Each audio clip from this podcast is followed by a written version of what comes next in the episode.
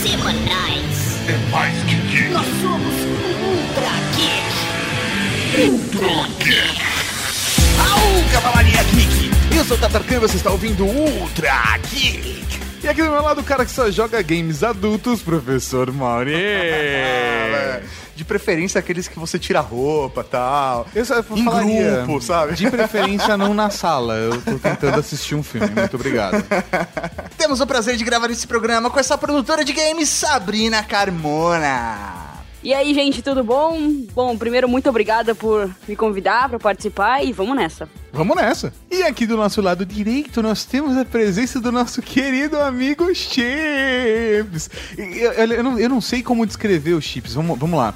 É, gaúcho desenvolvedor de games, mais um belo amigo. Olha só, o que importa é a amizade, né?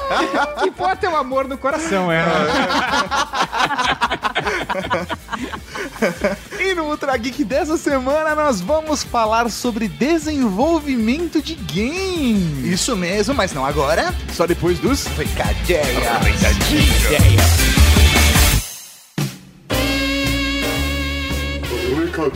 do coração. Coração não, caralho. Tá bom, recadinhos. recadinhos.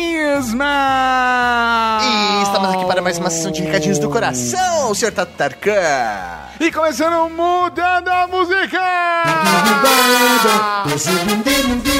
Vamos falar de cavalariageek.com.br só pra você não se esquecer. É isso aí, acesse cavalariageek.com.br, a nossa loja, a sua loja de colecionáveis. Nessa semana estamos falando de games e temos diversas placas decorativas com temas de games, por exemplo, The Cake is a Lie, Old School Gamer, Don't Invade My Space, Joystick é clássica, a placa I Want to Believe Pixel Art, Danger High Voltage e Do Not Disturb para PS e para Xbox. É isso aí, então garanta já a sua placa decorativa. E fica a dica, compre mais de uma placa, o frete é quase o mesmo, vale muito a pena. Não, acho que até quatro placas o frete é o mesmo. Então, cara, enjoy. Inclusive, assim, Mauri, eu tô pensando em reduzir e tirar da lista o, o estoque. A gente só tem mais um boneco, o Stormtrooper da primeira ordem. E eu tô pensando em pegar ele pra mim. É mesmo, velho? Tá assim? É, cara, eu tô olhando pra Toda vez que eu abro a loja, eu fico olhando pra ele e pro Kylo Ren, cara. Eu fico olhando pra ele. É que o Kylo Ren tem mais, mas o Stormtrooper é um só. Então eu fico olhando. Se eu não garantir logo, alguém rouba. Então faça antes do Tato, vai lá e compre, porque eu prefiro vender pra você da Cavalaria Geek do que pra ele. É verdade, porque você pede dinheiro. E a gente não pode deixar de falar do grupo da Cavalaria Geek de Elite no Facebook. Se você já foi batizado, já tem nome na Cavalaria, não deixa de se inscrever lá no grupo, pede pra entrar e a gente autoriza. É, rapaz, a, a conversa lá tá rolando solta, a galera tá empolgada. Não só lá, como no grupo do WhatsApp, né? Porque quem está lá agora também está no grupo do WhatsApp. E, velho, tá impossível de divertido. tá impossível quase de acompanhar. Exatamente, de tão divertido. E também temos novidade pra toda a Cavalaria Geek, nós voltamos com uma atração, rapaz! Nós voltamos com o Review Maroto! Sim, dessa vez eu também apresento o Review Maroto. O dessa semana eu que vou estar apresentando. É, rapaz, toda semana agora um review maroto novo, um review de produto pra você. Exatamente, você tem sugestão de produto, deixa lá um comentário no YouTube pra gente, fala nas redes sociais, ou procura a gente lá na Cavalaria Geek de Elite e manda sugestão. Mas tem uma coisa mais da hora de que quem não acompanha a gente no YouTube e não viu ainda, nós fizemos uma edição especial do Batalha de Geeks em vídeo. Velho, ficou animal. A disputa mais sangrenta de todos os tempos agora em Eu vídeo. queria colocar uns efeitos de sangue agora. Voando na Quem terra. sabe se for rolar mais uma, a gente faz o negócio. Mas é muito legal, dá uma olhada, o link tá aqui no post e assista o Batalha de Geeks em vídeo do, do Salles do Papo de Gordo contra Caio Komatsu do Fail Wars, valendo grande prêmio e tudo, olha só. É, rapaz. E pra finalizar esses recadinhos do coração, pra você que quer ser roteirista de quadrinhos, rapaz, nosso querido amigo Rafa Fernandes, que fez o Apagão, E que é roteirista e editor da revista Mad. isso aí, velho. O cara é editor da revista Med. Manja pouco, rapaz. Ele tem agora o seu curso de roteiro. Cara, é quase um intensivão. Em quatro meses você já aprende a fazer o seu próprio roteiro. É muito legal, todo sábado começa agora, dia 5 de março, das 9 ao meio-dia, no Instituto HQ. Se você quiser saber mais informações, clique aqui no post, o link vai te explicar exatamente onde é o curso, quanto custa o curso e etc e tal. É isso aí. Vamos escrever nossas próprias histórias. é isso aí, Tato. O que, que tem agora? O que tem agora? O que tem agora? O que tem agora? O que tem agora? Agora tem podcast, podcast, podcast. Videogame é uma das coisas mais sérias do mundo. Atrai milhões de pessoas, movimenta bilhões de dólares e brasileiros estão entre os que têm grande sucesso nesse mercado. Beleza! Estamos aqui hoje para falar de desenvolvimento de games. Só que eu não manjo porra nenhuma. Cara, como a gente não manja nada, a gente trouxe duas pessoas. né? Exatamente. Não- Pra eles falarem por nós. Então, o Ultra Geek hoje a gente só fez abertura e é isso aí. Nós vamos hoje fazer eh, realmente o papel da orelha, vamos fazer perguntas. Hoje tirar- tem duas orelhas. É isso aí.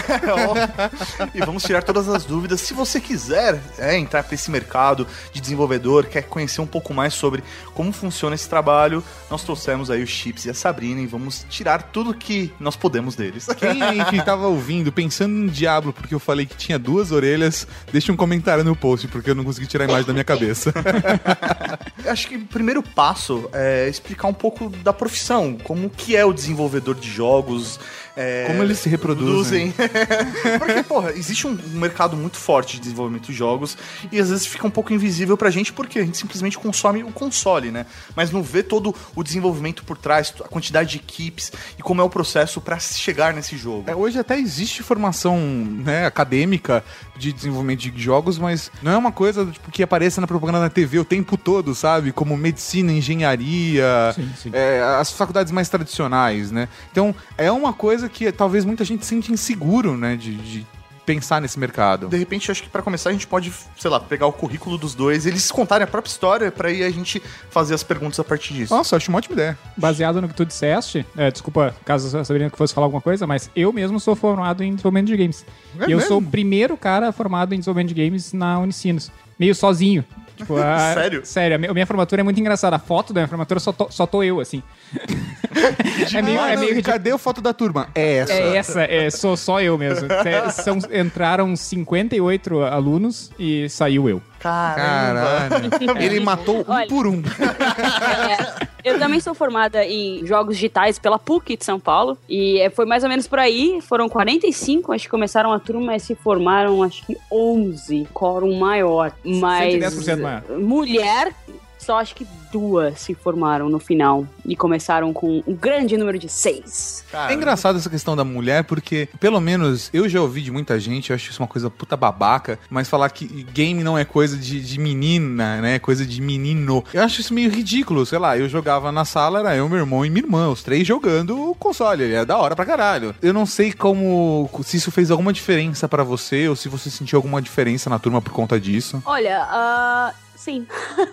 Na turma da faculdade, sim, é óbvio, porque acho que nada tão negativo lá, mas era uma coisa diferente e tinha um tratamento diferente e até acho que os professores tratavam diferente. Nós somos a primeira turma na PUC a se formar, então tinha um- uma coisa meio que diferente. É óbvio que brincadeira como, nossa, o que, que você tá fazendo aqui? Você não devia estar fazendo publicidade? Isso, a gente leva na boa. Na carreira profissional é uma história diferente. Foi uma coisa mais ahn, intensa, vamos dizer assim. Já foi uma coisa que não prejudicou, mas foi desconfortável algumas vezes. Curiosidade minha. Tu tem a sensação de que as mulheres que trabalham na área de games, elas funcionam melhor na parte de arte e organização, ao invés da parte de programação? Isso é evidente nos escritórios? Olha, eu vou falar que é evidente que tem muito mais, nos times, pelo menos com, com os quais eu trabalhei, o que eu vejo, é, tem muito mais mulher na parte de arte, sim, e design do que na parte de programação. Mas, por exemplo, no estúdio que eu trabalho, a gente tem até server engineer, que é mulher. Eu sinto que, por exemplo, na posição que eu tô agora, eu tenho um pouco de tato que alguns homens europeus não têm. Então é uma outra. É uma. É tipo, eles vêm, o pessoal do time vem conversar comigo porque eles sentem mais confortável, entendeu? Pra sentar e sabem que eu vou escutar e, e vou oferecer um, um- talvez um ponto de vista não tão direto. Mas aí eu acho que, óbvio, tem dois fatores, que é a nacionalidade, a cultura que eu venho, e também o fato de ser mulher e, e ter essa ideia de que, ah, nossa, não, ela é mais boazinha, entre aspas. Porque eu não sei se isso é real, mas, né? Eu não sei se tem a ver aí com escolha de cargo ou aptidão, mas é óbvio que eu vejo muito mais mulher em- na parte artística, depois em design, e aí só depois eu vejo ah, realmente pessoas com desenvolvimento. Ainda coloca o pessoal em música, em produção, em todas as outras sim. áreas eh, antes de chegar na parte de programação. E Sim, me, sim. me digam uma coisa, a formação universitária de vocês foi o suficiente pra vocês entrarem no mercado de trabalho? Ou exigiu outros cursos, especializações? Como funciona essa parte? No meu caso, eu fiz PUC também, fiz ciência da computação, fui até boa parte do curso. Tranquei porque tinha recém surgido um curso de jogos e achei que faria mais sentido. Mas você começou com o intuito de fazer jogos mesmo no outro curso. Sim, eu comecei com o intuito de fazer jogos. É, a minha ideia inicial é: vou fazer jogos. O que eu preciso pra fazer jogos? Eu não sei desenhar, eu não entendo de nenhum instrumento e eu não sabia que existia outras funções como game design, por exemplo, ou producer ou qualquer coisa. Então eu disse: ok, pra fazer um game tu precisa de um programador. Porque eu sei que muitos vão me odiar quando eu digo isso, mas pra fazer um jogo tu precisa só de um programador. Tu não precisa de mais ninguém. Um artista não faz um jogo. Ele faz um quadrinho, ele faz uma arte, um quadro, alguma coisa assim. Um Ele pro- faz parte do processo do jogo, mas do um desenvolvedor consegue fazer do começo ao fim do começo sozinho. ao fim sozinho. Precisa Não do- significa que vai ser um bom jogo, mas não, ele não. consegue o fazer. jogo, o jogo provavelmente vai ser uma merda.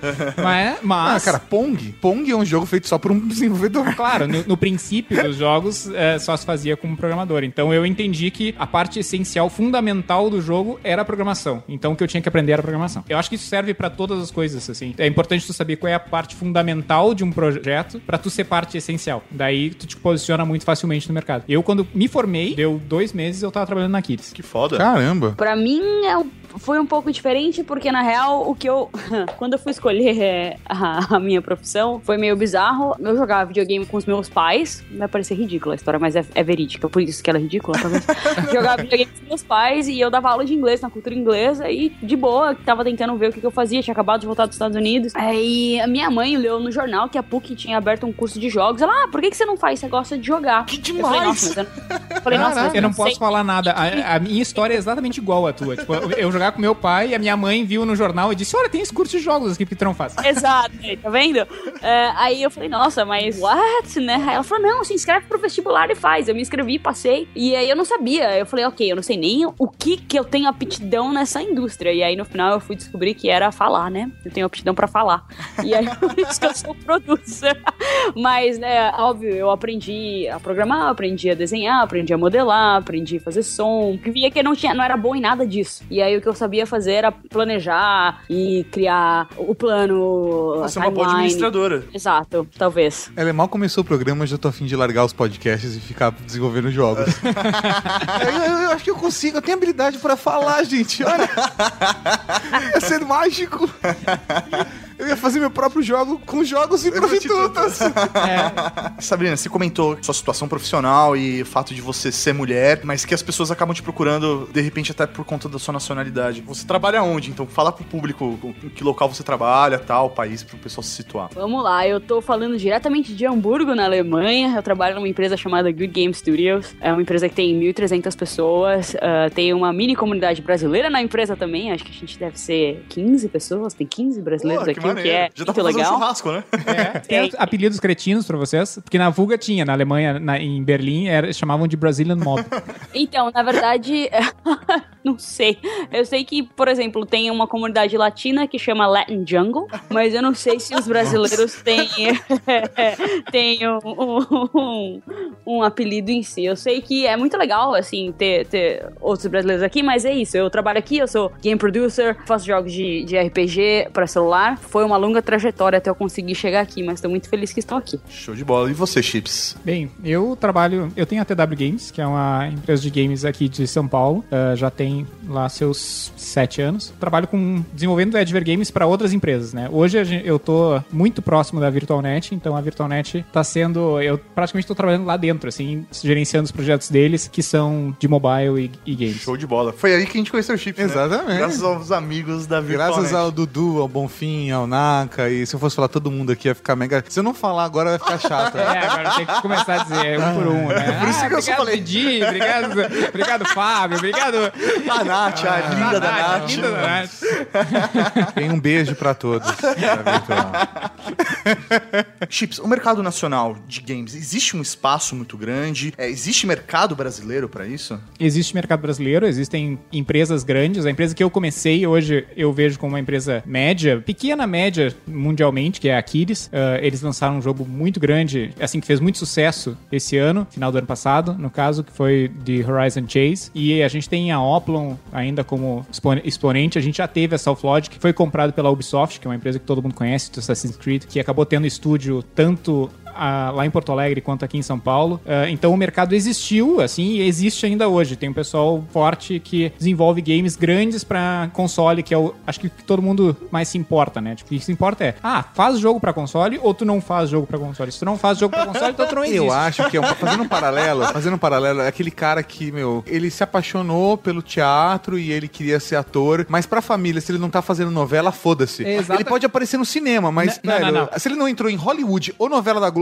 foda-se. Não, não, só vale Hollywood. É, pro brasileiro, na parte de games, só vale Hollywood. Ah, É, entendi. se- Novela da Globo, Novela da foda-se. Globo, foda-se. É, novela da Globo, eu tenho. Ah, eu tenho um amigo de um primo meu que é sobrinho de não sei quem lá, que fez novela da Globo. Eu, inclusive, tenho uma, uma amiga Que da foi figurante. que é figurante na, na novela da Globo. Então, tipo, não vale. Só vale se for Hollywood. Então, só pode, só é grande o suficiente se tu compete no mercado. Ou, ou tu já fez jogo pra PlayStation, ou pra Xbox, ou pra Wii. Senão, não Mas existe. o I a gente não leva tão a não, sério, não é né? Xbox ou, ou PS. PlayStation. Não, não, mas é verdade. Eu acho cara. engraçado esse conceito, né? Antes de, de vir pra cá, pra Hamburgo, eu trabalhava na Behavior, que é uma empresa canadense. e Eu tava trabalhando no Chile, que eles têm um escritório, um office de desenvolvimento lá. E eu fiz jogo pra console. Fiz PS4, Xbox One, Wii U, ah, 360, PS Vita, PS3. Joga na cara É. mesmo isso? Tudo.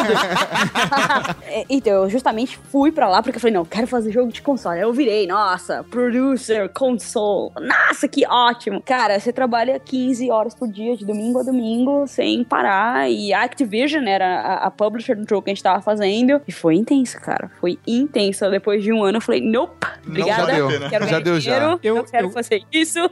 E aí eu vim pra cá. Mas é, é esse, eu, eu, eu super compartilho esse conceito, porque quando eu tava no Brasil, eu falava, não, eu quero trabalhar com jogo de console, né? Nossa, quero fazer Skyrim, quero fazer não sei o que, ó, Bethesda, né? E a gente trabalha. Bethesda era uma outra publisher que a gente tava trabalhando lá ah, no Chile. Na hora que você chega lá, você fala, hum, ou você é realmente muito fã e você, tipo, quer isso pra sua vida, ou se você encara a coisa como, tipo, sua profissão, sua carreira mesmo, não vai ser onde você vai, tipo, ser saudável. Você vai ter que se trancar lá dentro por um bom tempo até o projeto acabar, fazer o crunching pra sempre, ganha dinheiro interessante, tem bônus no final, mas aí é isso, é projeto, projeto. Eu então gosto- são escolhas, né? Eu gosto muito da frase que a Valéria Lucchesi, que, é, que trabalha nos Estados Unidos, que é uma grande amiga, que diz: o que, que é mais importante para o desenvolvedor de, de games? Ser a cabeça da formiga ou o rabo da baleia? Essa é uma pergunta que eu acho que todo desenvolvedor de games tem que se fazer.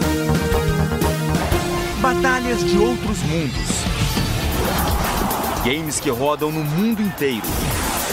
Trabalho de gente do nosso mundo. O produtor do mais recente game da série FIFA da Electronic Arts é brasileiro, um louco por futebol e por jogos eletrônicos.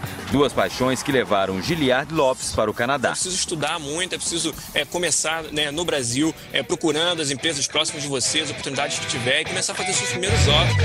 É muito legal ver o processo de formação de vocês e entender como vocês entraram no mercado de trabalho. Agora, você entra no estúdio, ou você tá lá com um grupo de amigos, ou você tá num estúdio gigantesco fazendo console, e você é o rabo da baleia, mas como é o processo de desenvolvimento de um game? Eu e Mauri estamos aqui hoje, a gente quer transformar o Ultra Geek num game pra bombar. Qual é o primeiro passo que eu faço? Da onde eu saio? Pra onde eu vou? Primeiro passo para desenvolver um game é para vocês. Vocês, se vocês não têm nenhuma, nenhuma habilidade ou vocês querem realmente colocar a mão na massa. Eu tenho habilidade, mas talvez nenhuma que ajude nesse ponto. assim. Não, mas por exemplo, tem uma habilidade que de repente é meio boba, mas que serve pra caramba. Vocês têm a mídia, que é a mais importante de todas. Por exemplo, se a gente fizesse um jogo da, do Ultra Geek, a gente sabe que a gente tem alguém para que pode se interessar. É um produto interessante. Isso é relevante. A gente já tem o público. A né, gente você já tem um público.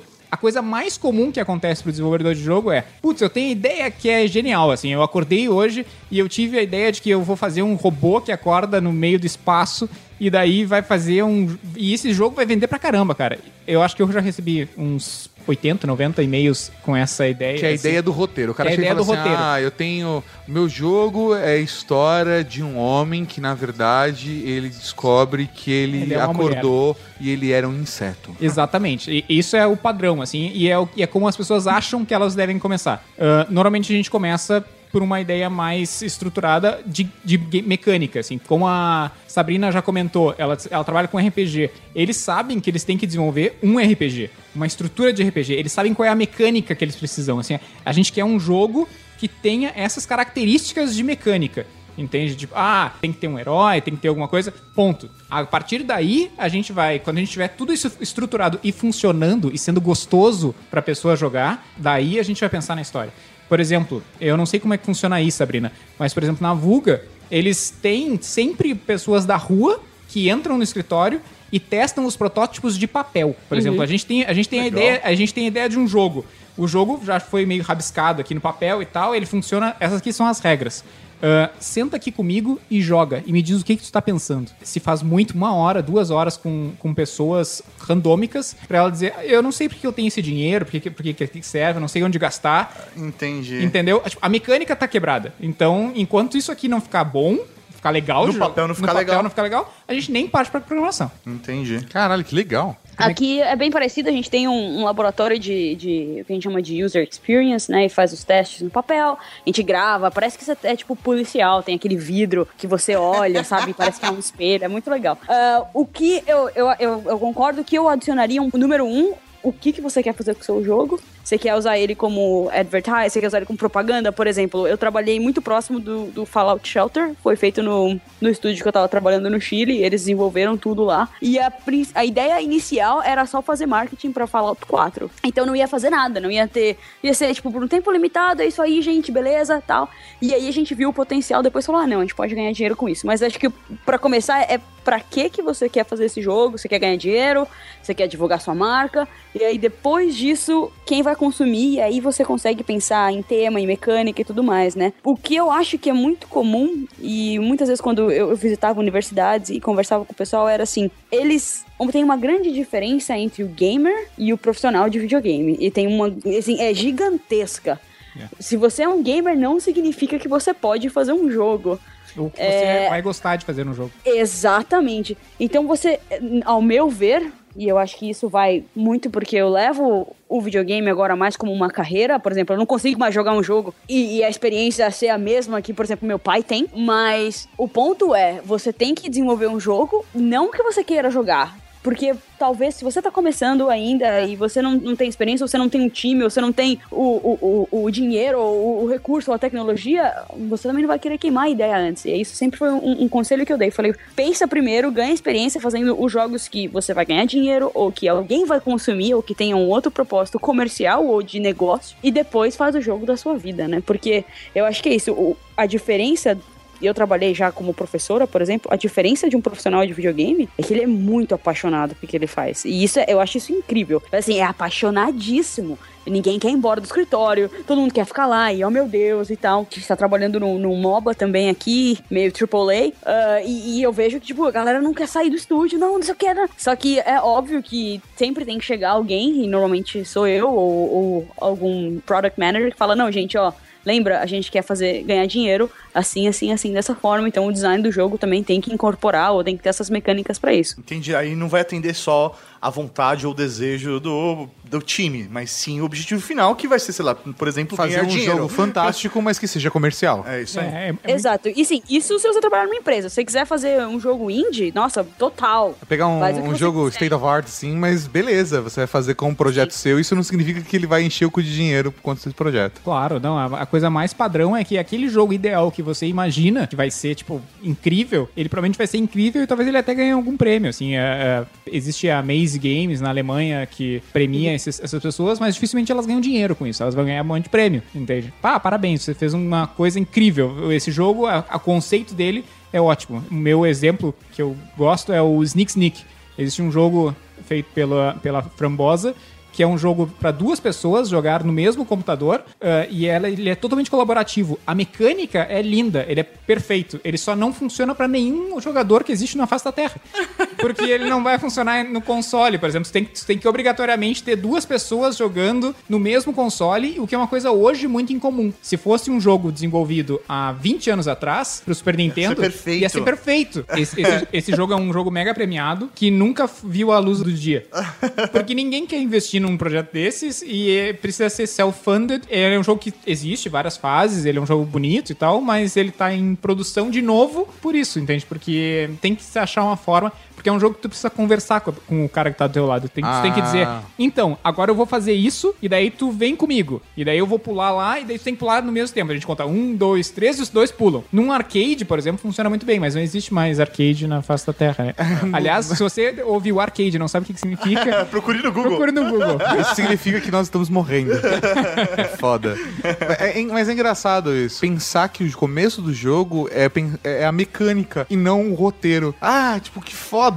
Sei lá, Portal. Portal é um jogo que você fala, caralho. Que roteiro foda, que maneira legal. Porque Personagem ele, animal. Ele tá te colocando naquele monte de teste, ambiente de teste, ambiente de teste. Aí de repente a 18ª, a 19 fase, não me lembro, é o jogo de verdade. Sim. O- as outras 18 fases é um tutorial só pra te colocar naquele jogo. E aí o jogo tem, sei lá, uma hora e você zera ele. Até chegar lá é um processo, mas chegou lá é uma hora, uma hora e meia, você zera o jogo. Sim. A mecânica do jogo é que fez completa, a total diferença ali, né? Portal não existiria sem os portais. Sim, é. O, o Portal, no caso, é um trabalho de conclusão de curso. Valve viu, assim, gostou do processo e disse: legal, acho que a ideia de vocês é boa, a gente vai. Vamos trabalhar em cima disso. Mas foi, imagina aqui, um trabalho de conclusão normalmente trabalha um ano, um ano e alguma coisa. Ah, acho que esse projeto em específico foi um ano e meio em cima desse projeto de portais pra conseguir chegar num protótipo. O protótipo não tem absolutamente nada a ver com o Portal. É só uma, uma É mecânica, só a de que- mecânica. Que, que abre uma janela que dá acesso a outra janela. Exatamente. Foda. Bizarro, né? É, é, é foda pra caralho, mas é meio bizarro, né? Aí a gente tá dando- acabando dando exemplos de jogos de console, né? O PC e tal. Mas mobile também é um mercado gigantesco hoje. Sim, é- é- eu acho que é o maior mercado. Eu posso estar errado com relação a valor, porque eu imagino que um game seja muito mais caro do que um game de mobile, mas atinge um público muito maior, porque nem todo mundo tem um console em casa, mas todo mundo tem um celular no bolso. mercado, a indústria de jogos mobile tem, ganha mais dinheiro do que console. A última vez que eu olhei, e, por exemplo, tem um, um jogo, um jogo, Puzzle and Dragons, um jogo, no Japão apenas chegou a 2 bilhões de lucro. Um jogo, tá? Um Lucro? jogo, Lucro um líquido. app, um app. Então, Puzzle and Dragons. é, se alguém, se vocês têm curiosidade de olhar, tipo, quanto que app ganha, essas coisas, tem um site muito legal, chama App, app, N, Ah, é, N como o, o nome da, da menininha, App N, ah, e você consegue ver o ranking, ou quanto os jogos É. ganham. Não, de fato, de lucro não, mas, Mas você vê quanto que, projetar. que tem o dinheiro. É, você vê lá, por exemplo, ah, ele tem, arrecadou esse jogo em total 500 milhões, por exemplo, e você pode olhar lá. É, tem ranking e, e tem acesso gratuito, tem o pago também, óbvio, mas dá pra você pesquisar um monte de, de dados, caso você seja curioso se a indústria é boa ou não. Puzzle and mas é Dragons gigantesca. é uma mistura de Bejeweled com Pokémon. RPG. É. É isso aí, é isso aí, é isso aí. Caralho, que viagem louca. É, pensando no mobile, eu não sei se. Beleza, pode ser que o desenvolvimento seja mais barato e tal. Mas ele tem que ter um planejamento, pelo menos na minha visão, acho que maior. Porque, meu, é muito difícil você pensar que você tem que lidar numa jogabilidade numa tela. Não sei como que é isso, porque, meu, é O dedo, porque você tem o É, dedo ali. Do, Sei lá, por exemplo, eu, eu só. Preenche espaço. Meus jogos prediletos são vertical games. Porque eu gosto de jogar com uma mão só. Sim. Você entendeu? Agora, puta, aqueles jogos que você tem que ficar. Tem um controle, tipo, simulando analógico na tela. Puta, aquilo me irrita. Porque, meu, eu não tenho a sensibilidade, sabe? Então, eu- deve ser muito foda você criar um jogo pra uma plataforma plataforma mobile. A pior coisa que existe é quando tu coloca botões virtuais na tela. É, são raríssimos os, casos, os casos que existem uh, botões virtuais e eles funcionam e, tipo, ok. Isso é uma experiência boa. É uma experiência boa. Eu tô tapando parte da, da minha experiência, mas ok. Eu- Que pensa, o, o dedão de vocês, de um cara, normalmente ele é gigante, né? Então ele tapa, às vezes, um terço da Não, tela. eu jogando Castle of Illusion, que eu tenho no Android, assim, é uma experiência divertida e frustrante ao mesmo tempo. Às vezes mais frustrante. É, porque às, vezes, eu tô jogando e, sei lá, quando eu vejo meu dedo tá no meio da tela, porque eu não sei mais onde tá o controle. É, quando, eu vou, quando eu vou ver, eu não tô vendo mais o Mickey. É. E é porque eu já abri três aplicativos depois eu tô no Twitter. Eu nem sei se aconteceu. justamente. Eu acho que uma, uma grande diferença, e e não que jogos de console não tenham, mas uma grande diferença no desenvolvimento de, de jogos mobile e de jogos de console é que o jogo mobile é uma coisa viva. Você atualiza ele, você tem que manter ele, não é? O conceito de premium é, não, não é mais verdadeiro. A maioria dos jogos agora tá obviamente muito diferente, sempre tem DLC, você tem o modo online e tudo mais, mas o conceito de um jogo de celular é que você vai lançar e é uma coisa que pode durar um ano, dois anos, três anos, é uma coisa que vai ficar ali e sempre vai ter novos jogadores, sempre vai ter aquela coisa e agora a grande tendência, acho que já faz alguns anos, é, é o que a gente chama de free to play. Você baixa de graça e dentro do, do jogo você compra itens ou compra pacotes que, que você queira gastar lá dentro, né? E essa diferença, por exemplo, nos jogos de console que eu trabalhei, era isso. A gente tinha uma, uma deadline pra entregar, acabar, aí mandava pra Activision, Activision mandava pra Nintendo, mandava pra Sony, mandava pra Microsoft, Fechou fazia o, o- o Blu-ray, botou na caixinha, botou na GameStop, acabou, tava vendendo. E Nossa. no celular não, você coloca o negócio vivo lá e você tem que manter, né? Então, você precisa ter um time trabalhando no jogo, tipo, sempre, até você decidir tirar ele da loja. Filme do Homem-Aranha está sendo desenvolvido por Rafael Kunen. Eu acho que tem um, um- um mito de que o game designer é o cara que tem que entender muito de computador, de videogame, tem que saber tudo disso. Mas eu acho que ele tem que entender mais de, de pessoas, sabe? A gente cria os jogos para as pessoas, não para os computadores. Let's play some Tetris, motherfucker. Já definimos qual vai ser a plataforma, vai ser mobile ou vai ser console. Legal. Aí vai entrar realmente em produção. Quais são os outros papéis de equipe? Quais são as outras equipes dentro desse processo? Qual é o próximo passo? Próximo passo. Agora a gente tem uma mecânica estruturada. Vamos pegar o time que vai desenvolver isso aqui. Esse, se é um projeto de mobile, pode ter um time um pouco menor, às vezes. Se é um projeto de console, talvez tu vai ter um time Sei maior. lá, se pegar um sandbox, um universo totalmente aberto, você precisa de uma equipe maior ou não? Não necessariamente. A gente tem o melhor exemplo do planeta, que é o Minecraft, que foi feito só por um cara. Ele é um sandbox aberto. É por isso que o design é uma bosta, é isso? design é uma bosta, ele é só um programador. Eu acho charmoso. Eu acho charmoso o Minecraft. Mas ele tá melhor hoje. Não, eu ainda Sim, prefiro claro. brincar de Lego. A cara. Microsoft comprou e daí colocou um time gigante pra desenvolver, daí fez todo sentido, né? O Minecraft é um casos raros, eu acho que tem o Fez também, que é um caso de dois caras ou um cara e meio E Fez é um jogo lindo. O Fez é um jogo lindo e é, um, é um, praticamente um desenvolvedor desenvolvendo. Qual é a diferença do tamanho do time? O tempo que tu tem. Fez levou 10 anos pra ser desenvolvido. E, assim como Minecraft, e, e normalmente quando tem uma empresa, precisa. A tua vida útil financeira é normalmente de um ano, um ano e um pouquinho. Então, teu time tem que ser um pouco mais estruturado. As peças básicas pra fazer uma jam, por exemplo. Ah, quero entrar na, na indústria de jogos e fazer uma jam. É, tu precisa de um programador, precisa de um artista ou um cara de áudio. Isso é, é a tríade linda. Se tu tiver um quarto cara que for game designer, nossa, perfeito. Entendi. Mas isso pra desenvolver o jogo, né? Eu acredito que em empresas maiores tu consegue ter mais pessoas na mesma função e subdivisões em em empresas. Por exemplo, pode ter um programador especializado em inteligência artificial, um programador especializado em física, um espe- daí começa especializações dentro das suas áreas. Mas esses quatro blocos eu acho que são os principais. Tu lembra de alguma coisa mais, Sabrina? É, eu acho que é, se você for fazer um game jam, um jogo pequeno e vai querer começar assim, acho que tá perfeito. É, acho que áudio também é muito subestimado, as pessoas não dão valor. E, Absurdamente e, tipo, nossa, super aumenta a experiência do, do usuário. Mas empresas grandes, por exemplo, que nem a- aonde eu trabalho, a gente tem é, 30 pessoas em um estúdio, 80 pessoas em outro e tal. E aí a gente subdivide a, a disciplina. Então, por exemplo, game design, combat designer, aí tem level designer, aí tem character designer, arte. Nesse caso são os- as subdivisões como existe de programação, É. ou de música, Ou ou de artista, né? O cara que vai artista, fazer o cara que é só modelador. personagem. É, o cara que é só motion, o cara que é só. Mas o level animação. designer, ele também não tem arte. O cara tem arte, mas também tem a jogabilidade. Ele também tem o UX, não tem? Sim, mas daí são, são, por exemplo, existem posições específicas. O cara que sempre vem à mente é o Ico Manfroy, que é um cara que é faz tudo. E ele é technical artist.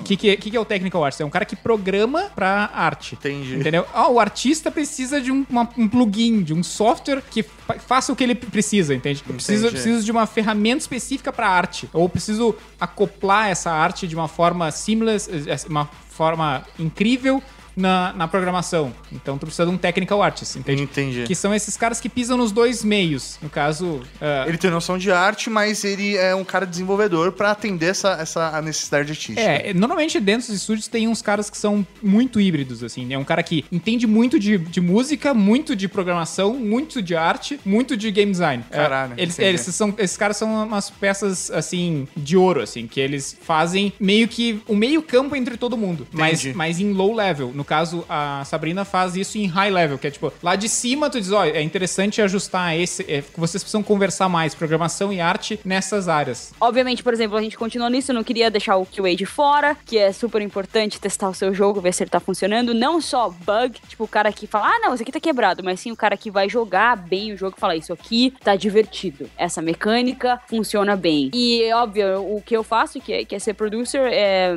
é num high level, eu não vou chegar no de- detalhe e falar, ah, esse personagem tem que ter a camiseta verde, ou esse cara tem que pular e tem double jump no 2x, sabe? Eu não, não vou chegar nesse level, mas eu vou falar, olha, a gente precisa fazer com que arte, a programação tenham um, um processo melhor, ou essa aqui é a milestone que a gente vai ter que entregar, então alfa, beta, eu preciso que vocês coloquem tudo isso, ah, deadline, enfim, é a pessoa que dá a opinião e é isso aí, ninguém gosta. Entendi. Brinks, Você vai cobrar também gostam. prazo dessa galera. Claro. Total, vou cobrar prazo, vou cuidar de budget, vou informar chefes ou stakeholders ou publishers se tiver, e ao mesmo tempo eu tenho que fazer com que as pessoas trabalhem e eu tenho que, do mesmo tempo que eu meio que pressiono eles com o tempo e o que eles têm que fazer, o que tem que entregar, eu sou também a pessoa que vai resolver os problemas dele e ajudar Você e tem que dar o suporte pra eles executarem tudo. É igual uma produtora de cinema. Todo mundo acha que é foda pelo aspecto do ah, tá envolvido em todos os processos, mas é a pessoa que vai ter que responder pelo orçamento, porque tal equipe demorou tantas horas e custou mais caro, porque teve que contratar um cara extra pra fazer isso, porque que a planilha não tá com todas as horas lançadas. Tipo,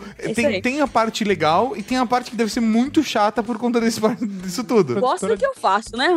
Sim, eu diria que a produtora de cinema e a produtora de games têm exatamente o mesmo trabalho. É, eu acho que, inclusive, se tu pegar um produtor de cinema e trouxer pra área de games, ele vai, ser, vai trabalhar tranquilamente. A única diferença é que ele vai ter que entender esse negócio de programação, como funciona, ao invés de ser... Ter um tempo- editor. Ter um editor. Exatamente. Editor de vídeo, é. Exatamente, ele vai trocar essa peça pela outra. Só. Mas Ah, tem, o inclusive, até du- dublador, né? Você precisa ter To- dubladores. Todas as outras funcionalidades são iguais. Na verdade, a indústria de games é a indústria de cinema interativa. Ponto. Eu fiz um curso recente de animação e boa parte da, da minha turma, da galera que boa, fazendo... boa parte das festas que eu fechei, animação, bar mitzvah.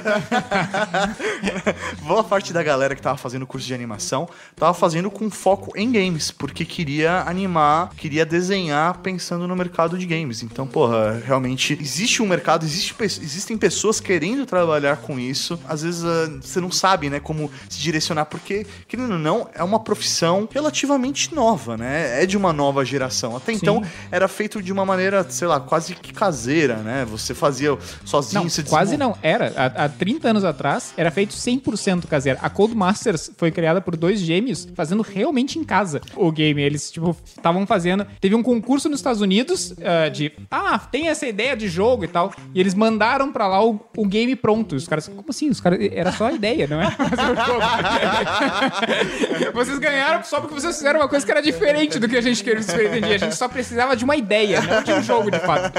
Caralho. Mas era em casa, dois caras, em, dois guris em casa. Acho que de 14, 16 Com anos. muito tempo livre, né? Ah, 14, 16 anos padrão, né? É, você tem Tempo muito livre. tempo livre. É. E aí, beleza, eu desenvolvi meu jogo, ele já foi desenhado, já foi programado, já Foi passou, dublado. já passou pela zona de testes, ele realmente já está pronto pra ir lá pra mídia, queimar ou ir pra download. Como que é o processo disso ir pra uma Primeiro, loja? por que, que o mercado desgraçado ainda não mudou tudo pra download, né, porra? Mídia física, jura, velho?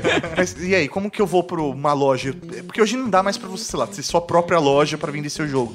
Meu, você não vai conseguir vender nada. Você normalmente tem que buscar lojas parceiras, sei lá, de um console ou sei lá, um Steam da vida. Como que é isso? É possível vender ah, na sua loja, entre aspas. Tu pode ter um processo interno no teu blog. Digamos que você tenha uma rede mega famosa, assim, que tenha tipo, milhões e milhões de pessoas, tipo a Rede Geek. Ah, tu pode colocar na loja da, da Rede Geek, download, compra lá dentro, Beleza. sem problema nenhum. Os caras do Castle Crashers, e- eles, se não me engano, também vendem na loja deles. Não, assim, o pode próprio comprar. Minecraft, quando começou, ele, ele era só dentro dele lá. Tu É, ia no site do Minecraft, comprava lá dentro e A pronto. minha conta é, que hoje é, é Mojang, Mohang, sei Sim, lá. exatamente. Na verdade, era umas contas na Minecraft.net. Foi comprada na Minecraft depois.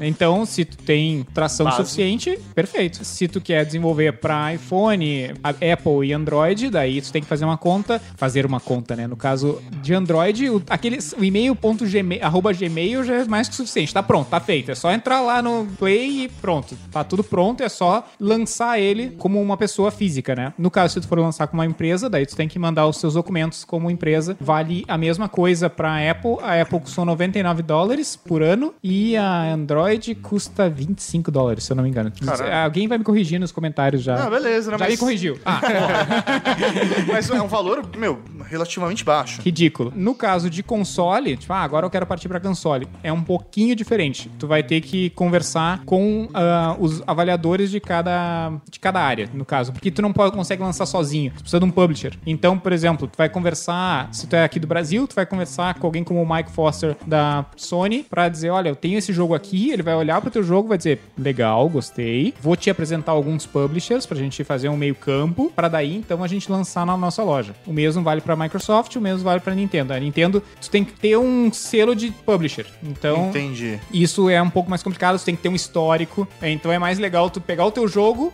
mostrar pra um, um publisher e o publisher dizer: gostei, dá pra fazer, vamos lançar. A melhor opção que eu dou pra quem já tá com esse jogo na mão, assim, diz: olha, tô com um jogo na mão. Pronto, tá pronto. Tá pronto, só, é só colocar na loja. E, e eu sei que ele vai funcionar pra console. Vai pra São Francisco daqui a um mês, na Game Connection, e diz: olha, Nintendo, publishers em geral, esse aqui é o Entendi. meu game. Acontece uma vez por ano, a, a Game Connection de São Francisco, que eu acho que é a maior. Simplesmente tu tem a, a mão todos os publishers que tu puder imaginar. Entendi. É hora de você ir lá e fazer seu speech e, Exa- e vender seu peixe. Mas isso é uma coisa engraçada que me levanta uma outra per- pergunta. Ah, a gente falou aqui, ah, vou desenvolver um jogo pra PC, o jogo tá pronto, ou, mas e pra colocar num console? Às vezes eu ouço que tem que fazer, dependendo do, do- da escolha que alguém tomou, o jogo do zero e só, só vai usar a arte do jogo, sabe? O 3D que já tá pronta a modelagem e as vozes, o resto do código se Vai. fudeu de novo. É. Ou às vezes fala assim, ah, não, é um port rapidinho, 10 minutos aqui eu já gerei e já pronto, já tá na outra loja. E aí eu, eu não consigo entender por que todo mundo não faz a escolha que é só fazer um port fácil, sabe? Porra! Aperta o botão. Caralho, por que já não escolheu a porra de uma linguagem que é só apertar um botão, sabe? Escolhe a porra do negócio que, que nem mágica. Eu tenho mágica no meu Steam, só que Aham. eu tô usando Mac e não posso jogar mágica, nunca vou jogar vai mágica, porque só funciona a porra do PC, sabe? Sim. Caralho, não me fode a vida. Ah, depende muito da engine que você usa ou da linguagem. E outra coisa, eu fiz dois projetos de console ao mesmo tempo. O mesmo jogo a gente tinha que lançar é, em Wii U, em 3DS, PS4, Xbox One e 360. O mesmo jogo, com o mesmo publish, a mesma coisa. Em primeiro lugar, a capacidade técnica do jogo, do- dos consoles são diferentes. Então a arte é completamente diferente. Ah, não usa vai- nem o mesmo sprite, é isso? Não. ah, não, não. nem, nem, não é nem sprite porque era em 3D. Então é- era o, o loop de animação. Mas enfim, qualidade gráfica de um 3DS ou a resolução de um 3DS completamente diferente de um PlayStation 4, por exemplo. Fora isso, cada console tem o que a gente chama de TRCs, ou seja, requisitos mínimos que o seu produto tem que ter para que ele funcione nesse console. No caso do PlayStation 4, ele tem que ter suporte pro controle fazer isso. Ele tem que. Ah, o que acontece caso acabe a bateria do seu controle no meio da sessão? Ah, ele tem que fazer A, B e C. Então, a Sony ou a Microsoft ou a Nintendo tem já esses pré-requisitos que são uma caralhada de coisa, é uma lista gigantesca que você no final vai colocar um ou dois programadores só pra fazer isso para que o jogo seja pronto para essa específica plataforma. Então, assim, não é simplesmente, ah, tô usando Unity e a Unity ela faz jogo para todas essas plataformas. Yuhu! Não. Você tem que, fora isso, ir e aí você, o que a gente faz é cria uma branch no código e aí você edita diferente parte do código para cada console específico. Então, além de você ter que achar um publisher, não só para poder ter o contato com a Sony, ter uma user base, ter um dinheiro para marketing e ter um push é, de ter uma marca por trás, você precisa preparar o seu jogo para cada console e cada coisa é diferente. Então, por isso que às vezes tem para PC e não tem para Mac, porque a Apple exige uma certa, uma certa qua- quantidade de coisas que o PC não precisa, ou o Xbox existe uma, uma qualidade de coisas que o Xbox One existe que o Xbox 360 não existe. Então, é, é, assim, é um processo completamente diferente. Eu queria saber sobre a plataforma Steam, porque, meu, eu sou mega fã, eu acho foda pra caralho, eles são lindos, maravilhosos. Gabe New. Não, sério, eu- isso pra, pra eu que sou consumidor. Velho, eu queria entender qual é a mágica que eles, O que Maurício eles já fazem. admitiu publicamente que faria um boquete se ele aparecesse na sala. Tenho isso filmado. Sério, qual, qual é a mágica que eles fazem pra, tipo, sei lá, lançar os jogos a preços muito mais competitivos, fazer promoções desse tipo, vocês sabem dizer? Ele escraviza, Não, é, ele é bem, faz. é bem simples, né? O processo de produção do, da parte de hardware do game, né? Que é o CD ou a mídia, é, cara, e, e tu tem que ter uma tiragem é, limite. É como qualquer outro produto. Ah, tem que fazer pelo menos, ah, quero fazer um creme de massagem, de massagem, tu vai ter que ter 10 mil produtos. chegar num preço. Pra chegar num preço acessível. Ah, no caso de software é a mesma coisa. Imprimir a mídia custa caro. Ainda mais com todo o processo. Então, pra eles é muito mais barato. A partir do momento que tu compilou pra PC, é agora se tu vender um, se tu vender 100 mil, dá na mesma. É o mesmo preço. custo é o mesmo. O custo é o mesmo. O custo grave é o de desenvolvimento, né? Que normalmente custa, vocês com certeza sabem que custa milhões em, em alguns casos. Então, tu tem que conseguir diluir esses milhões no número de projeção de venda que tu vai ter no Steam. E daí tu conversa com o Steam e diz, olha, quanto, de quanto vocês vão ficar? Porque isso é padrão. Isso é uma coisa que é importante que acho que a gente não disse, que eu acho que é o vital de tudo, né? Se tu lança um, um aplicativo na, no Steam, ou na Apple, ou na Sony, eles têm que viver disso. Então Uma eles porcentagem é deles. é um bom, uma boa fatia deles. Então, tu tem que conseguir saber exatamente quanto dessa fatia tu precisa e quantas vendas tu precisa ter pra daí conseguir ganhar algum dinheiro pra poder fazer o próximo jogo. Porque Entendi. tu tem que ter um dinheiro pra fazer o próximo. Então, lançou o jogo, é, agora eu vou comer só água.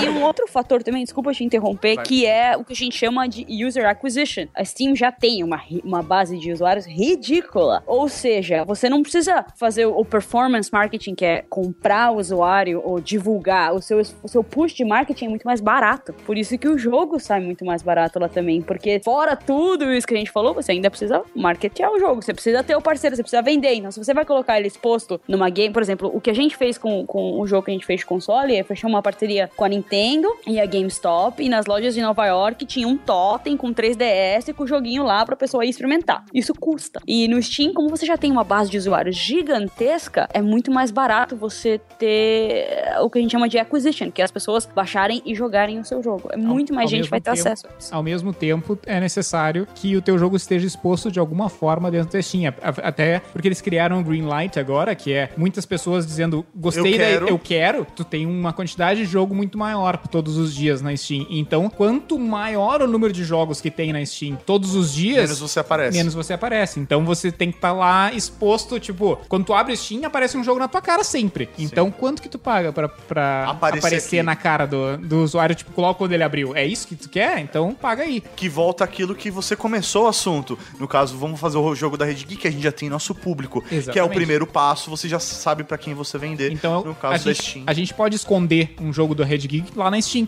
Não tem problema nenhum. Porque as Eu vou divulgar sabe. o link. Exatamente. Tu vai divulgar o link, vai estar lá, lá pronto, resolvido. Ah, Esse dinheiro não sai do nosso Eu bolso. faria um jogo da Rede Geek Mobile. faria como primeiro ainda pra Android, tá ligado? né? Eu tô vendo aqui com. Vocês estão errados. Vou falar com a Sabrina. Não, eu já tô. Eu, eu- já tô fazendo o wireframe dele agora. Por isso que eu fiquei mais quieto nesse bloco. Ah, Tô entendi. mandando pra você o budget já pra gente poder contratar as pessoas. O programador de Deus Ex Human Revolution dá outra dica para quem quer entrar nesse mercado. Comece criando o seu jogo, por mais simples que seja. Não precisa fazer nada muito complexo. Eu acho que se você conseguir fazer alguma coisa que é, você consiga jogar e você consiga entender quais são as dificuldades para se fazer um jogo, já é muito importante. Eu já fiz a minha formação, eu já fiz a faculdade, eu fiz o meu curso. Eu sou um belo designer, eu sei lá, manjo muito de dublagem, eu sou um ótimo cara pra trabalhar com áudio, beleza. Mas como que eu faço pra entrar nesse mercado de trabalho? Você reza. São quatro Ave Maria, não, dois não Pai tá, não tá ajudando, vela, Sabrina. Não tá ajudando. Faz uma macumba.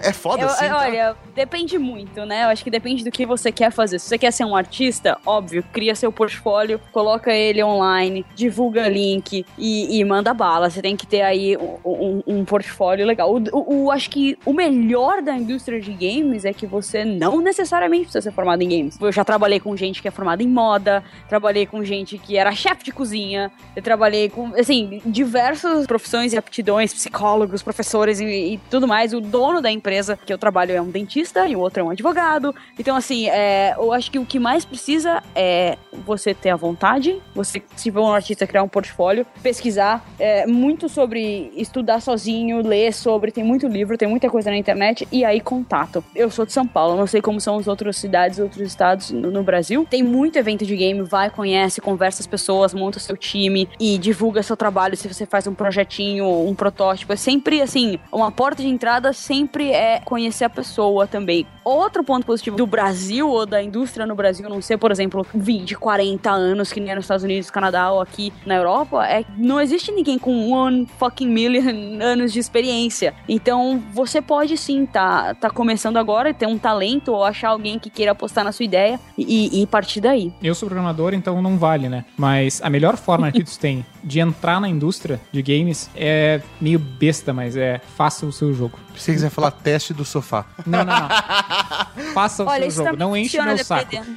Quer fazer um jogo? Ah, eu tenho vontade. Então faz o jogo. Então mostra alguma coisa. Ah, mas eu não sou bom em programação. Te vira, cara. Não não tô, tô nem aí. É, senta a bunda. Ah, eu sou só artista. Ok, acha alguma ferramenta. Tem um monte de ferramenta, tipo Mugen da vida, que, que a programação é, é pré-feita e tu só vai colocar a tua arte. É, tu é artista, mostra qual é a diferença que tu faz na programação. Já tem o, o, o jogo pré-programado, normal, vai mostrar quão foda tu é. Se tu é programador, bem, sem desculpa. Senta a bunda e programa. Quero um gameplay decente. Quero uma, um gameplay eh, engajante, que eu tenha vontade de jogar pelos próximos 15 anos, sem eu parar. sou writer, eu sou um roteirista. Tu é um roteirista. Bem, se tu é um roteirista, neste caso específico, a tua Se fun- fudeu. Você procurar um time, não, não é, não é se fudeu. É. Tu é um grande roteirista. Tu tem bons roteiros, vai pras empresas grandes. Lá, tu vai ter um lugar pra ti. Procura, existe a Abra Games, existe. ah, Abra Games. aqui no Brasil, que tem lá uma lista de empresas, tu vai procurar as empresas que são maiores. Não quer dizer que se- sejam maiores, tu vai pe- pegar toda a lista de empresa, todas as empresas de, que existem na Abra Games, e vai mandar um e-mail pra todas elas dizendo: Eu sou o roteirista, eu faço isso aqui, esse aqui é o meu exemplo, meu portfólio, e eu quero saber se vocês têm um lugar pra mim. Eu sou de Porto Alegre. Quando eu saí da Aquiles, eu não tinha nenhum emprego aqui em São Paulo. Eu peguei todas as empresas da Abra Games e mandei um e-mail dizendo: Olha, eu tenho esse aqui, esse aqui é meu portfólio. É, isso aqui é o que eu já fiz. Algum de vocês querem? Várias empresas me deram retorno. Ó, vem pra cá, pode vir. Legal. No final das contas ficaram entre duas e das duas eu fiquei com a Webcore, que é um Pagou lugar- melhor. Acredite ou não, não. Ah, o que é o- essa é a parte que eu acho mais legal da minha carreira. Entre essas, essas duas empresas, uma empresa pagava melhor, tinham mais de dois mil reais de diferença pra cima. Caralho. E a E isso tá falando assim, porra, há 10 anos atrás? É, exatamente. Caralho, Eu tô falando 10 anos atrás, velho, você convertesse em Big Mac no dólar 1 pra 1, você tá de sacanagem. O Big Mac a 4,95? Isso é uma, é uma história engraçada porque de- dá vontade de chorar, né? Mas a Webcore tinha um projeto melhor. Eles tinham um game de surf da Globo e todo mundo lá dentro, incrível, por incrível que pareça, eu continuo tendo um bom relacionamento com eles. Até hoje, todos eles são muito legais lá dentro. É tipo trabalhar com a Rede Geek, entende? Tipo, Todo mundo é legal, ponto. Ah, Então foda-se ganhar mais Foda-se ou menos. ganhar mais ou menos. É, Eu quero. É, Eu por tenho- isso que o pessoal trabalha com a gente, mano. É por isso. Porque a gente paga mal pra Paga caralho. mal pra caralho. Tem muita gente que não sabe nada. Impressionante. Mas é muito legal. E eu acho que isso é um tipo de decisão que você tem que tomar na tua carreira. Que é, ou tu vai ganhar bem e de repente vai trabalhar num estúdio, hum, que eu tenho lá minhas dúvidas sobre a índole, ou tu vai trabalhar com só gente legal que tem ideias boas. Eles tiveram vários projetos, lançaram um projeto agora pra PlayStation chamado Mine Night Job, eh, que é um jogo que tu olha conceitualmente é muito legal, entende? Tipo, acho que é isso, acho que é, é, é Pensar na que você pensou na carreira, não necessariamente no dinheiro aí. Sim, mas é fácil de conseguir emprego quando tu sabe onde procurar. Ah, procura. E se tu quer entrar, assim, ah, não consegui em lugar nenhum. Procura Game Jam. Vai no Google Game Jam. Todas que. Acabou de acontecer uma. A principal do universo em janeiro, que é a Global Game Jam. E acontece em várias outras, como a Ludum Dare, como. Que é, é, tipo, Que é- jam de música, todo mundo faz junto, é isso? É mais ou menos isso. São 48 horas, 72 horas que as pessoas se reúnem pra fazer. Alguém dá uma ideia e diz: Ó, hoje a gente vai fazer um game sobre ataque cardíaco. Não, vou fazer uma coisa mais. Palpável. e- e- pal- etérea. Não, mais etérea. Mais etérea? É, que é tipo sobre a solidão. Então Caralho. todo mundo vai fazer um game sobre a solidão. A gente vai se juntar, nós, o Tato, a Sabrina, o Mauri e eu, a gente vai fazer um- alguma coisa sobre o que a gente entende sobre solidão. E é isso. E a gente. Ah, você tem. Provavelmente o primeiro jogo que vocês vão fazer na Global Game Jam, na Game Jam que vocês forem fazer, ele não vai ficar pronto. Ele não vai chegar no final. E tá tudo bem, faz parte. Vocês vão entender o processo e a dificuldade que é. Mas vocês estão no processo, entende? Participa de outra, vocês vão entender que 48 horas como funciona, as primeiras 48, 24 horas vocês têm um protótipo, nas segundas 24 horas vocês têm alguma coisa mais Palpável. palpável. Vocês vão aprender a administrar tempo, vocês vão ter um, um game em um ano, ou menos, dependendo da quantidade de game jams que vocês participarem. Resolvido, cara. Agora vocês têm um game que tu pode mostrar pra qualquer empresa e dizer, olha aqui, ó, eu faço isso aqui, ó. Você tem que me contratar. Do caralho. Do Caralho. Animal. A- Chega até a ser meio bobo falar isso, mas o segredo de conseguir um, um emprego na indústria são conhecer pessoas. Eu consegui o meu, eu entrei como game designer. Foi o primeiro, tipo, o meu primeiro cargo na indústria e é super difícil, porque eu não tinha experiência, não sabia. Tinha acabado de, de me formar, tava fazendo mestrado, mas eu consegui esse emprego porque eu tinha um blog na época e eu escrevia sobre game design, que eu achava de mecânica e tal, e que eu achava legal. Aí um cara deu um Google, achou meu blog, me mandou um e-mail e falou: ah, eu quero contratar você. Foi assim. Então, da assim, hora. tipo.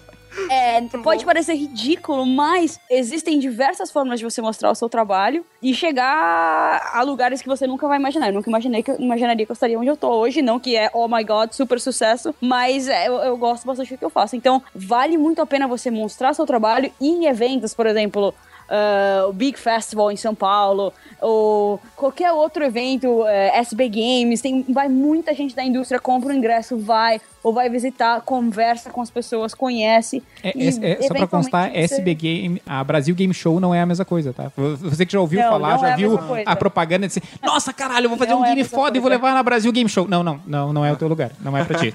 Entendeu? É pra vender game. Lá é pra vender game, não é pra mostrar o teu jogo, é outra coisa.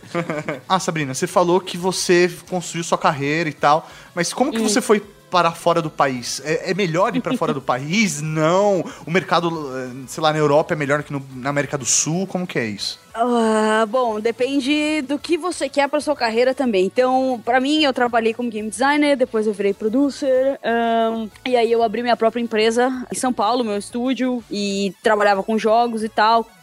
Fiz exatamente o que o Chips falou, fui pra São Francisco, conheci muita gente lá, fizemos um- um- uma parceria com a BlackBerry, com a SEGA, foi muito legal. Depois apareceu uma oportunidade de eu ir trabalhar na Square Enix, no México. E aí, assim, eu tinha a minha empresa, era CEO. Falei, ok, eu sou dona da minha empresa e eu faço o que eu quero com ela. É óbvio, tinha um investimento externo, mas assim, eu podia fazer toda a estratégia de produto que eu queria. Ou Na, eu na Square, você ir- trabalhou com algum jogo da franquia Final Fantasy? As pessoas vão Sim. perguntar isso. Sim. Ai, que foda. Sim. É, que- é que você não viu, Sabrina, mas sim. o Tato fez uma cara de com uma olhadinha. Enix, o meu chefe que sentava atrás de mim era o producer do Final Fantasy IX. Ele sentava atrás de mim, ele era meu chefe. Então a gente, tipo, almoçava todo dia, essas coisas. Então. Se você falasse do muito 8, se você falasse do 8, eu tinha gozado. Mas falando do 9, foi só um. Foi do 9, quase. Ah, mas então, assim, o que eu, eu acho que, que vale é eu de- abrir mão de ser CEO, vendi a minha parte da empresa, deixei o meu, meu nenê pra trás e fui ser associate producer na Square Enix, que era, obviamente, na escada, na cadeia alimentar muito mais abaixo, porque eu, eu queria crescer na carreira, eu queria aprender como era numa empresa grande, eu queria, que eu achava que eu não tinha conhecimento suficiente pra liderar a minha própria empresa da maneira ou com o sucesso que eu queria. Então eu fui pra lá, eu conheci o meu chefe quando ele veio pra São Paulo, ele tava visitando algumas empresas, e foi exatamente isso. Eu conheci ele num evento, comecei a conversar com ele, e aí ele falou: Ah, não, vamos sair pra jantar com algumas outras pessoas. A gente saiu. Ele, tipo, ficou conversando comigo, fazendo pergunta. Ele tava me entrevistando e eu não sabia. E aí depois ele, ele depois de um mês, ele me mandou um e-mail, a gente fez um Skype call às duas da manhã, e aí ele me ofereceu um emprego lá. E aí eu falei, ok, vou. Saí do país, trabalhei lá, e aí depois que você consegue entrar numa empresa grande, tipo Square Enix, EA e tal, e você tem isso no seu currículo, é óbvio que é muito mais fácil você conseguir empregos em outros lugares. Então aí o que eu quis e o que eu tô fazendo até agora é procurando lugares aonde eu aprenda alguma coisa que eu ainda não sei, ou que eu faça uma coisa que eu não tenha feito. Então, na Square Enix eu trabalhei do lado do publisher e também em trazer o jogo, então trabalhei com Final Fantasy IV, o mobile, fizemos todo o lançamento dele na América Latina e toda a adaptação dele para poder funcionar nos aparelhos uh, latinos, que são obviamente muito diferentes em potência de, de asiáticos. Sim. E aí depois eu falei, não, eu quero trabalhar com console, quero trabalhar com IP, pra quem não sabe o que é IP é tipo é propriedade intelectual, é uma marca e tal. E quero trabalhar com publisher externo, então aí eu fui pro Chile trabalhar ah, com isso. E aí depois eu falei, não, não é aí que o dinheiro tá. Eu quero trabalhar com mobile. E eu quero fazer jogos de RPG, que é um que eu tava fazendo na Square Enix. Então eu vim pra cá, pra Alemanha, trabalhar na maior empresa ah, alemã no momento e eles têm um tinham uma proposta interessante eu vim. Então assim o Brasil tem grande potencial tem empresas que nem o Chips falou a Aquiles é incrível a Hoplon é incrível o pessoal é muito legal lá mas depende muito do que você quer. Eu sempre quis sair do país porque eu queria aprender mais. Aqui eu conseguiria talvez fazer um pouco mais rápido porque lá eu acho que talvez um pouco prematuro mas eu consegui já ter a minha própria empresa muito rápido. E eu falei não eu preciso aprender muito mais para poder voltar e chegar no nível de sucesso que eu queria ter. Isso me levou a pensar que eu tô no mercado errado. Novamente. Esse vai ser o último Ultra Geek. Muito obrigado por vocês terem Manda participado. seu CV, passar meu e-mail, aí você me manda seu CV, tá? Ah, beleza. Ó, se você quiser, eu falo inglês, português, tem uma base espanhol, entendo algumas coisas de japonês, Italiano. mas consigo fazer em inglês diversos sotaques, eu sou muito bom nisso. Eu, eu, sou, eu sou um designer mão cheia, assim, e eu escrevo ótimos roteiros, viu? Beleza, tá contratado. É, ganhou emprego! Chupa, Mauri! Tchau, Rede Geek! Temos uma vaga aberta na rede Geek a partir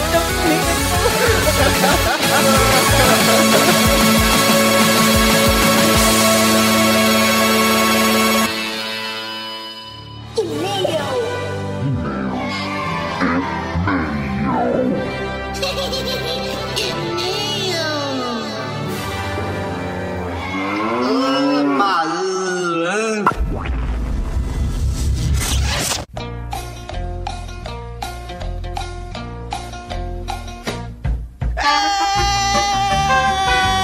É isso aí, mal! Estamos aqui no de meus comentários batidos muito com no Traga Que beleza, senhor Tatarkan. E pra começar, como faz o pessoal mandar e-mail pra gente? É muito fácil, é muito simples. Você manda pra ultrageek.redgeek.com.br Você também pode deixar um comentário aqui no post do programa. ou clicar em contato no site e mandar um e-mail pra gente só pra gente no formulário. Coisa linda! Lembrando que você também pode utilizar o e-mail para pedir o seu batismo. Exatamente, só colocar no título batismo ou nomeação na Cavalaria Geek e aí você conta o porquê que você quer ser batizado na Cavalaria Geek, Conte conta sua história. e dê detalhes sobre suas características, quiçá até seria muito importante dar uma sugestão de nome. Isso ajuda bastante, nem que seja pra gente perverter esse conceito. Uma outra coisa que vale a gente citar agora na leitura de e-mails é que você pode seguir a gente em todas as redes sociais. Aproveita que você tá aí na frente do computador ou aproveita que está no seu celular. Segue a gente no Twitter, no Instagram, segue a gente no Facebook, onde mais, Maurício, dá pra seguir a gente? Inscrever no canal do YouTube. No LinkedIn. Vambora. Vamos então ao primeiro e-mail dela, da linda, da demolidora da Cavalaria Geek. Raul, meus marechais lindos. Raul. Raul, minha linda. Cast maravilhoso. Assim como o Tato, sou do time Eu Quero Acreditar. E digo mais, caso ocorra minha abdução, eu já estarei pronta para tentar roubar instrumentos do laboratório alienígena, onde provavelmente deixarei minha dignidade, a fim de provar a veracidade dos fatos que terei presenciado. Não importa se tiver roubado uma tesourinha, eu tenho certeza que qualquer instrumento roubado de um laboratório alienígena vai ser interessante. Mas agora falando sério, eu queria muito entender a razão que leva os casos de abdução a serem tratados como se a pessoa fosse maluca ou se a mesma tivesse sofrido um delírio. É sempre a chacota, nunca a seriedade. Por que você acha isso, Mauri? Cara, porque é uma coisa que a gente não compreende. É igual alguém virar e falar, ah, putz, é, eu vi Jesus, tá ligado? Eu vi Deus. Vai ser chacota, velho. São coisas que a gente não consegue ver, palpar, né? Então. Se não é todo mundo que tem a mesma percepção do universo, obviamente vai ser ridicularizado, é isso. É, isso aí. se- Principalmente se for adulto, né? Se o adulto falar, eu tenho um amigo imaginário. vai você meio que fecha o seu padrão de realidade, né? Então se foge do padrão de realidade, essa pessoa tá maluca. É, isso aí. É isso mesmo, olha só. Fa- Falamos como se tivéssemos PHD em psicologia. um exemplo disso é a minha queridíssima cidade de Governador Valadares. Lá existe o Pico do Ibituruma. Ah, certeza que a galera vai lá pra fumar um. Com certeza. Onde a galera sobe pra saltar de paraglider. Certeza que a galera fumou lá. Pois, quando se sobe Ibituruma, é possível encontrar a casa do ET. Meu Deus. Existe uma estátua de um simpático alienígena lá. Ou ou do que a gente imagina que seja um alienígena, obviamente. Está do lado da casa do Papai Noel. Ai, ai. Que muito louco, né? Esse primor da arquitetura moderna foi erguido em virtude dos fortes relatos de abdução dos moradores de Governador Valadares. Digitem ET Ibituruma no Google e vejam a estátua que há lá. Vamos fazer isso agora. Caralho, tem uma estátua mesmo. E é um alien bem estranho, hein? É. Achei a foto de um cara encoxando alien. Brasileiros, né, mano? Brasileiros. Minas Gerais é cheia desses relatos de mineirinhos que conheceram alienígenas. Dentre eles temos o Plínio Bragato, que afirma ter ido a Marte com os ETs. Que da hora, como ele sabia que era Marte? Eu não tenho a menor ideia, mas com certeza no livro dele ele conta. Mas eu fiquei mais curioso para ler o livro do Arthur Berlet do que do. Qual é o nome dele? Plínio Bragato? Plínio Bragato. Não tenho nem ideia quem é o Plínio Bragato. Nem sabia não. que ele tinha escrito um livro. Agora eu pergunto: é possível ter encontro da cavalaria em BH? Hahaha. Sim, é sempre possível. É, o difícil é que a gente tá ou sem tempo ou sem dinheiro, né, Mauri? É muito difícil, cara. Agora, a cavalaria pode se encontrar lá à vontade. tá, velho, se a galera Não, mas da região quiser é, marcar um encontro, a gente até divulga. A gente até divulga aqui pra facilitar o rolê. Agora, a gente nem sempre vai conseguir. Mas, porra, eu quero fazer mais encontro da Cavalaria Geek, que eu sempre quis Necessário. fazer, mas é muito difícil, é realmente muito complicado. Abraços cósmicos, Jéssica Tavares, a demolidora da Cavalaria Geek. PlayStation 1? PlayStation 1. Eu comi paca quando morei no norte. Parece porco com um gosto bem forte. É gostoso. Ah, ok. Que beleza. Então, um Raul pra Demolidora da Cavalaria Geek. Um Raul, sua linda. Aproveitando, Tato, que a gente acabou de ler o e-mail da Jéssica Tavares, é, a galera falou, porra, velho, tem o grupo do WhatsApp e tal. E, velho, só pra vocês terem ideia do que, que rola no grupo do WhatsApp da Cavalaria Geek. Ouça essa mensagem de voz da Jéssica Tavares. Sua chamada está sendo encaminhada para a caixa de mensagens e estará sujeita a cobrança após o sinal. Este programa não é recomendado para menores de 18 anos, nem para as pessoas sensíveis ao tema. Sim, os meninos deliciosos do Ultra Geek, que sabem o que é dar uma pincelada gostosa, vão falar de putaria aqui, falar de sacanagem das boas. Portanto, se você acha que pode se incomodar com o tema, pare o programa. A partir de agora você está assumindo a responsabilidade de ouvir esse episódio. E também assumindo ser um geek perverso, muito malvado e que precisa de punição. Isso vai. Liga a câmera. Me lambe, safadinho. É só pra vocês terem um Só pra gostinho. vocês terem um gostinho, cara. É, essa semana a Úrsula Tetão mandou mensagens pra galera da cavalaria. É, lá no grupo do WhatsApp. É, a Úrsula Tetão estava aqui presente, aí ela mandou uma mensagenzinha pros lindos da cavalaria de elite. É. Vamos então ao próximo comentário, seu Maurinho. Próximo comentário é do Psicopanda. Tem um nick genial, cara. Psicopanda. Senhores magnânimos da terra da putaria, onde não existe tristeza e nem cabaço, eu vou saúdo Raul. Raul? Raul, isso é, isso é uma saudação Isso, digna. isso é uma na sala da Sandine. Eu queria que minha mãe tivesse lido isso. que bonito. Quando falamos nesse tema tão cabuloso, luz no pico do peito, sondas anais, não podemos deixar de lembrar do famoso caso da máscara de chumbo, que eu nunca tinha ouvido falar, o famoso caso. Mas é muito louco, ó.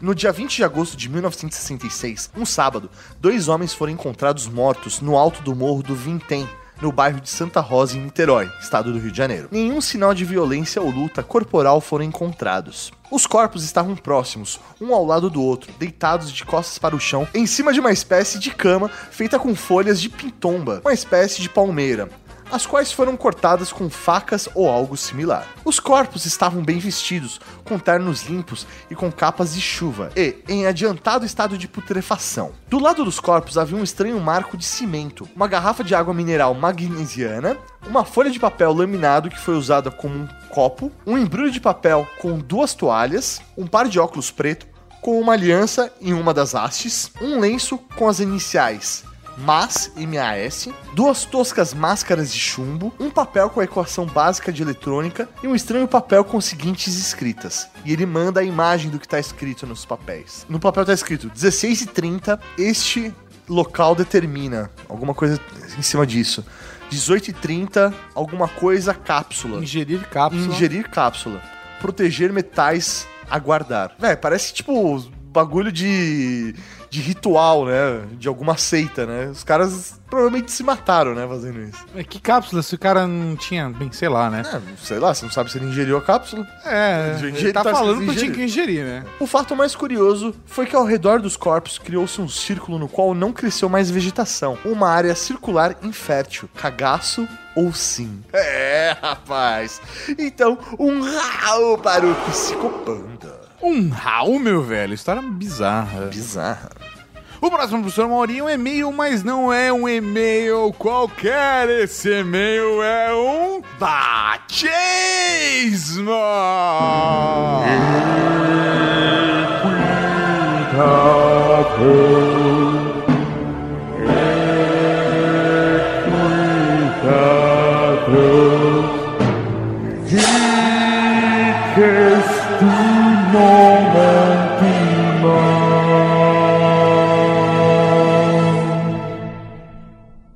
Nós temos aqui um batismo diferente. Diferente? Porque foi um pedido massivo de batismo por membros da Cavalaria Geek. Foi um pedido coletivo, é isso? Exatamente. Assim, algumas pessoas recebemos alguns e-mails com o mesmo texto.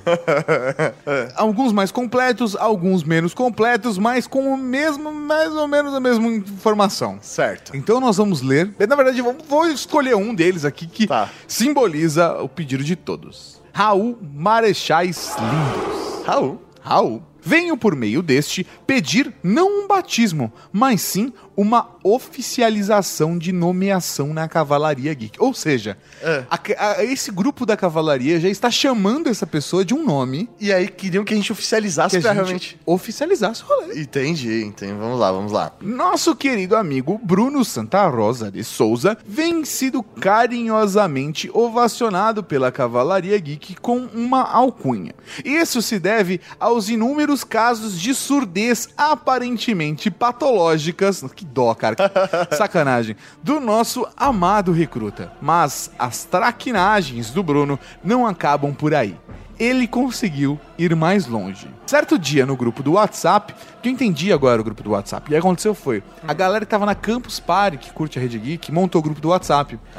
E aí, eles começaram a adicionar a ga- a galera da Cavalaria Geek de Elite. Então, tem algumas pouquinhas pessoas ali que não foram batizadas, mas que estão a sorte de estar lá no grupo. Entendi. E o Bruno é um desses casos. É, e até ia falar Ele é um pra- recruto. Até, até pra falar pra galera que tá ouvindo, eu e o Tato, a gente nem é administrador desse grupo do WhatsApp. Não, nem é. É a cavalaria que montou e, velho, eles estão tocando o rolê aí. Exatamente, cara. Mandando nude, que sim, está acontecendo.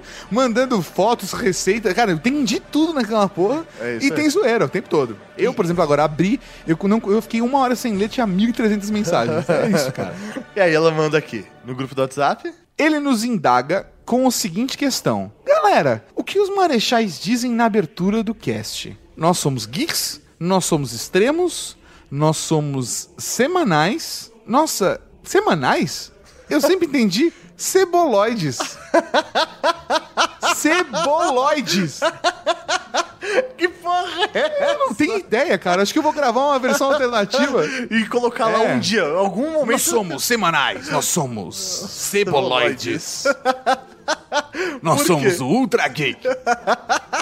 A partir desse dia, nos referimos ao Bruno apenas com essa alcunha. E como ele não pede nomeação, a cavalaria ovaciona para que o batismo seja oficializado. Então, Bruno Santarosa de Souza, ajoelhe-se. A partir de hoje, tu serás conhecido como a velha surda da cavalaria Geek.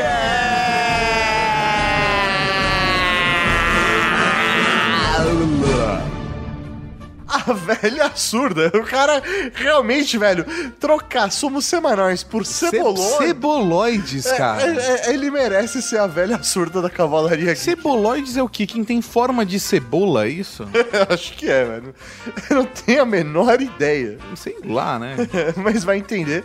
Então, seja bem-vindo agora oficialmente essa cavalaria geek de elite, o- a velha surda da cavalaria. Então, um Raul pra velha surda da cavalaria Geek.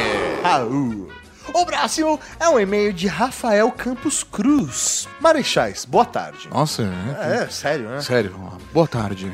Entro em contato primeiro para parabenizá-los pelo excelente episódio sobre a Operação Prato. Este acontecimento é definitivamente um dos mais estranhos da nossa história, deixando o caso Varginha facilmente no chinelo pela violência das interações humano-desconhecido. É, mas o caso Varginha também, devo dizer, Rafael. Ele tem. Ele tem uns, umas coisas aí complicadas. Não vou gra... não prometo que esse programa vai sair em breve, porque eu tenho que esperar o cagaço desse episódio da Operação Prato passar, tá? Então, assim, ele não passou ainda. E, e, assim, eu já ouvi o programa umas três vezes. Então, assim, cara, eu tenho que esperar uma cara, tá? Mas a gente chega lá. Vamos lá. Ele manda aqui. Deixe, no entanto, um puxão de orelha ao Marechal 17 estrelas Tato.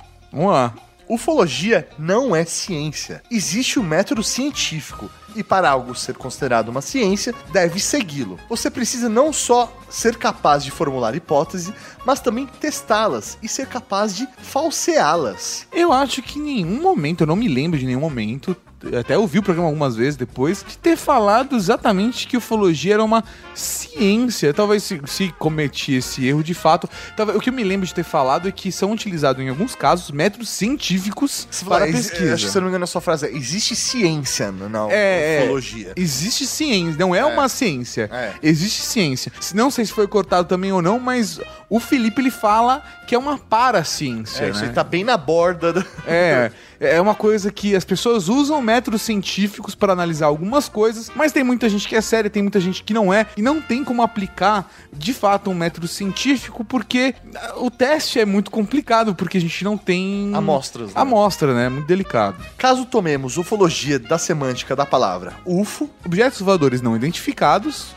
e logos estudo. Temos então o estudo de objetos voadores não identificados. Até aí tudo bem, mas a hipótese de seres extraterrestres não é testável. Qual evidência existe? É incontestável que essa é a resposta? Não, de fato, de fato não é, entendeu? Essa questão dos seres alienígenas é uma hipótese que é criada, que obviamente popularmente é a mais bem aceita, mas é, não, não há prov- comprovação científica nenhuma. Ele coloca isso. aqui um exemplo. É tão válido quanto dizer que, ao invés de naves, são doentes com círculos de proteção voadores fãs de Daft Punk. Se fã de Daft Punk é um fato testável, todos gostam de Daft Punk, mas doentes voadores, não.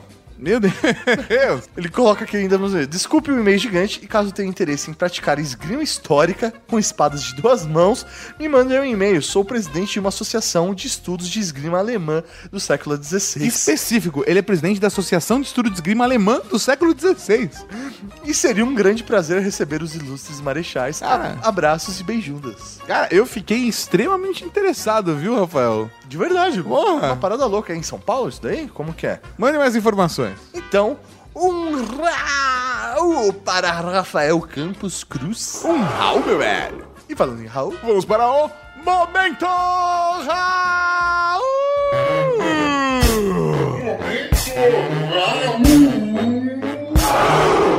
Tem o Raul Cortez, Raul Seixas, Raul Gazola, Raul Gil, Raul Júlia. Cara, tem Raul pra caralho aqui. Um Raul para toda a cavalaria geek que mandou. Tato Tarkan, não olhe pra trás. Um Raul pra N possibilidades, o agente secreto da Cavalaria Geek, que chamou o professor Mauri de Danny Scully. Danny Scully. Um Raul pro Rony, o Cold, que acha difícil acreditar, mas gostaria de ver as filmagens. Eu também. Um Raul pra Java Paulo MG, que postou a entrevista toda nos comentários. Fica a dica. Um Raul para o Mano Léo, que diz ter fotos de OVNIs. Compartilhe. Um Raul pra Lucas Carvalho Imp, um discípulo do ET Bilu. Um Raul para o Brunão Crash, que mandou um Raul para a Cavalaria Ceboloide, que provavelmente ele agora é a velha surda da Cavalaria Geek. Um Raul pra Rony Petras, que não consegue acreditar que os ETs vieram até aqui. Um Raul para Léo Brusque, o mensageiro espacial da Cavalaria Geek, que acredita mesmo na existência dos ETs. E ele, inclusive, manda mensagens e troca mensagens com eles, né? É. Um Raul pra Diego F85, que deu uma sugestão de produto para a loja: caneca de cerveja geek. Olha só, Mauri, quem sabe na volta É. das canecas? Vamos ver. Um Raul para Stefan, o rock balboa da Cavalaria Geek, que se caga todo assim como o Tato. Um Raul pra Gustavos, que ficou menos cético depois de conhecer a história da Operação Prato. Um Raul para Mib Min, que sempre quis um podcast assim com o Felipe do Mundo Gump. Assim, bem produzido, porque o Gumpcast não era, é isso que você tá falando, bebê? que sacanagem. Não, a gente tá sacaneando, Felipe. Um Raul pro Felipe, que participou do último Ultra Geek. Um Raul para o Rafael Holden, que teve que lidar com os mistérios de uma noite horripilante. É, assustador. Um Raul pra Loiane Calderaro, que divulgou o Mundo Freak nos comentários. Um Raul para Sally Freitas, que usa espiritismo para ajudar a explicar a existência dos ETs. Um Raul pra Vitor Pinheiro Alves, que é de Belém, conhece colares e já começou a buscar fotos dos jornais de 77 nas bibliotecas públicas, caralho. Um Raul para todos que pediram o Mundo Freak nesse programa. Cara, muita gente, velho. A gente tá. A gente vai trocar uma ideia com a galera. Três Rauls pro motorista de fuga da Cavalaria Geek, que curtiu muito Ultra Geek sobre ufologia e que você saiba, meu velho, que a gente tá mandando muita energia positiva pra você por esse momento difícil. A gente sabe como é que é. E, velho, força aí, a Cavalaria tá contigo, velho. É isso aí, Raul. Um Raul para você que ouviu esse programa. Um Raul pra você que mandou e-mail, mandou comentário, mas não foi lido aqui. Um Raul para você que vai comprar na cavalariageek.com.br. Um Raul pra você que vai ficar sonhando de como seria esse jogo da Rede Geek. Valeu, Cavalaria Geek. E até semana que vem. Com mais um Ultra Geek. Aqui na Rede Geek. Tchau. Tchau. Raul. Vamos lá, então. Começamos a gravação agora do terceiro bloco. Beleza, então a gente já desenvolveu o sistema que vai ser feito o jogo. Já definimos. Já definimos. Já definimos. Definimos. Definimos, Maurício. Já definimos. Eu pensei que a Sabrina ia ter dificuldade com português. Você. é foda. É que quando eu falei soou tão estranha a palavra, sabe quando você Você acabou de ouvir o Ultra Geek.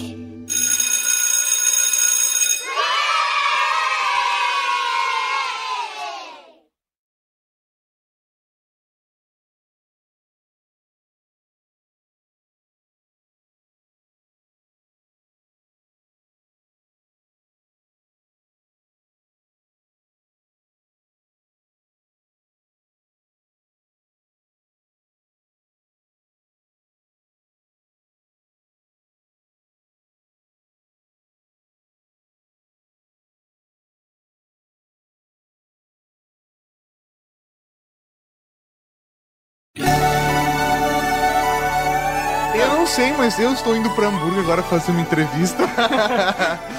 Agora vamos falar assim, é, cadê, cadê o jogo do Ultra Geek? Podemos começar a fazer, gente? Já tô com o budget Como é que vai pronto. rolar esse game? Eu não sei, eu descobri que eu tenho que pensar primeiro na mecânica. eu, eu, Aprender. eu tô travado nisso agora. O que, que seria interessante da. Tenho que ser Android, cara. Tem que ser assim, mobile, começar Sim, com sim, Android claro. e iOS. Vou pensar. Que é bem a área da Sabrina. Eu, na verdade, eu só convidei a Sabrina pra isso. Na verdade, isso aqui é tudo fake, Sabrina. É, A gente não, não É existe um programa. Na verdade, a gente só é quer saber como é que a gente vai fazer pra ren- rentabilizar o programa do o jogo da Geek. Isso foi uma entrevista, Sabrina. É. Nada pra esse processo, gente.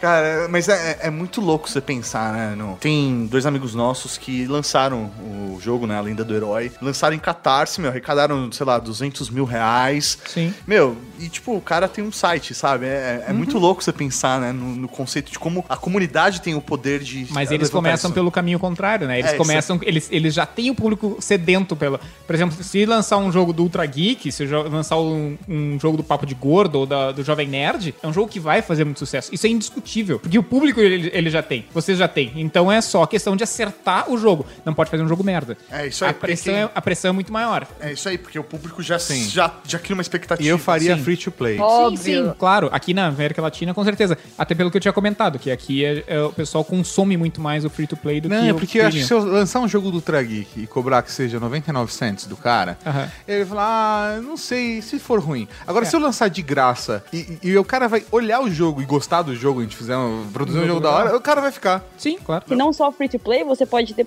também monetizar com, com ads, né? Ainda mais por causa do seu público. Então você coloca ah, uma camada de advertisement, assiste esse vídeo por 30 segundos e ganha ABCD e você ganha dinheiro pelo tráfego do vídeo ou pelo clique. É, você faz o que você quiser com isso. Então eu, eu, eu recomendo ads, cross promotion, porque eu- se eu entendo bem, eu iria mais uma pegada casual talvez tendendo pro midcore, uma coisa mais de, de management simulator, talvez você é o dono do Ultra Geek agora e você tem que crescer o negócio, alguma coisa assim, tipo um Game Dev Store, não sei se vocês conhecem, mas eu acho que seria uma pegadinha mais assim, porque aí você tá eh, direcionando o seu público e ao mesmo tempo é uma coisa fácil de você entender como jogar, você não precisa ter tanta skill e dá pra você fazer pra jogar com uma mão só. Ou, sei lá, de repente aproveitar a própria comunidade pra, sei lá, criar esse círculo mesmo. Ah, tipo, ah, você precisa da ajuda do seu amigo pra dar continuidade nisso. Usar a própria Uhum. base Uhum. De, de ouvintes pra, de repente, criar né, um movimento dentro do jogo. Não, e, tu, e o legal é que tu cria uma promoção pra própria Ultra Geek e Rede Geek, né? Uhum. Que vai ter gente que vai baixar o jogo e que porra é essa de, de Rede Geek? É, isso Não, mas eu não faria nada de Rede Geek, cara. Eu faria um, um jogo com a temática geek, que é o nosso ambiente, que vai funcionar para o nosso público, mas para ser mais abrangente do que só nosso público, entendeu? Eu vou usar a meu, minha mídia para poder divulgar isso daí, mas o cara que não é necessariamente meu público, mas que gosta do universo geek também vai se divertir. Ah, não, claro. E eu faria o uma mais parada importante assim, é, é que o cara se divirta. consumir o conteúdo e Uhum. falar: caralho, eu sou velho, mas isso é tão legal! Sim, eu tenho 35 anos, não tenho nada na minha vida, mas isso é tão legal. Exatamente. O que tu tem contra quem tem 35 anos e nada na minha vida? Qual é o teu problema? Sou eu. Ah, eu achei que fosse falando de mim. É porque é muito engraçado, a nossa geração é mega bizarra, né? Nossos pais, com 35 anos, já tinham, tipo, três filhos, duas casas, três carros, sabe? Já tinha já tá construído. Tudo pronto, né? A gente não, 35 anos, a gente tá comprando action figure, sabe? Filha da mãe.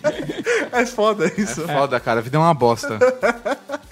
Então, mas eu faria um jogo desse. Eu faria um jogo pra, velho, gordos, geeks, ou, ou- ou garotas gordas, magras, gostosas, geeks. Tem mais gostosa geek do que gorda, é engraçada. Vocês estão zoando, eu não entendo. Porque o, o, o público que mais gasta dinheiro é, é masculino acima de 35. É, a gente, claro, não, a a gente gente tem tem três noção. estúdios aqui que só focam em jogo male 40 plus. Existe é, algum tipo de. nesse mercado, algum tipo de uso de mão de obra. É, sei lá, chinesa, porque os caras são milhões de pessoas lá e programa mais rápido, igual, sei lá, des- é, animação. Lógico. Manda pra China pra, velho, a galera fazer na mão lá e sair muito mais Sim. rápido. Não, eu vou, vou, te, Total, outsourcing direto. vou te dizer uma coisa bizarra, cara. Tipo, nos Estados Unidos, tem muita empresa dos Estados Unidos que pega mão de obra do Brasil, porque é muito barato. Caralho. de desenvolvimento de games. De, eh, de- especialmente ad, adver games, por exemplo. Ah, vou fazer um gamezinho aqui desse filme aqui que vai sair e tal. Ah, eles fazem isso. Caralho. É assim que vive. Isso que é, isso que é isso que, por exemplo, a Activision e a Bethesda fizeram. A gente, no Chile, fez Fallout Shelter, que foi o jogo que ficou número um na Apple Store por muito tempo. E aí depois, é, obviamente, a Bethesda, no caso da Bethesda, gostou muito do jogo tal, que eles contrataram todo mundo e abriram um escritório em Montreal. Mas Caralho. a Activision também, a gente fazia os jogos com a Activision lá. E é porque a mão de obra é muito mais barata. A própria E eles pagam merda e exigem um tempo absurdo e é, os estúdios assim não têm escolha, eles têm que fazer porque um é bom pro portfólio deles e dois porque é tudo work for hire, né? Sim, a própria uh, South Logic, que eu sei que ninguém tá ouvindo esse podcast conhece, ela começou com a Atari, fazendo um jogo chamado Deer Hunter, e eles tinham um jogo pronto. Fizeram exatamente isso aí. Eles fizeram um game, que era um game de alienígena dentro de uma floresta, que eles chegavam lá e tal, mostraram pra Atari, e a Atari olhou e disse assim: Hum, tudo uma merda. Mas essa floresta de vocês aí é muito foda. Vamos fazer um jogo de caça nesse negócio aí. e é um work for hire, entende? Eles só contrataram pra desenvolver o game, mas ah, nos tempos, nos gaps entre um jogo e outro, eles lançavam só props, assim, por exemplo, ah, eu quero um, um, um balde, eu quero pra jogos gigantes, tipo, eles vão pegar o artista fodástico pra fazer um balde, entende? Não, chama um time lá da, da ter- terceiro mundo que vai desenvolver um balde, que vai desenvolver uma mesa, uma coisas básicas, assim. Sabe o que você quer, só que você não vai perder tempo do seu time principal fazendo detalhezinhos. Exatamente isso. Daí esses detalhezinhos, uma garrafinha de cerveja, uma coisa assim, pá, manda pra aquele estúdio lá. A gente paga mensalmente eles um valor X, ou paga por quantidade de, de objetos. Pronto, toca lá. Ah, é muito mais interessante eles e eles têm um objeto exclusivo, né? Não é um objeto que tu vai comprar num banco de, de, imagens. Não, tu tá comprando esse objeto exclusivo. Ele custa muito barato, porque ele custa em, em real, né? Imagina uma coisa. Dólar que- 4 para 1, pelo 4 amor de um, Deus, Pelo cara. amor de Deus, entende? Tipo, pa- pagar um dólar, pra- pagar 10 dólares por um objeto simples, entende? Tu vai te pagar de fato ah, 40 reais pra gente. Uau, 40 reais é, é um bom valor, entende? Entendi. É, cê- pensem que, é que a gente tá falando numa, num montante de vários objetos, entende? Um objeto lógico. simples tu faz em uma hora modelando. Entendi. Então, Ah, pe- compra mil objetos por mês pra um É, profissional. exatamente. Ah, caralho, velho. O cara vai ganhar 10 mil dólares. Porra, Ou 40, 40 mil, mil reais. reais. É. Foda-se, eu largava tudo. Tchau, meu amor. Eu te amo, mas eu sinto muito que ir embora.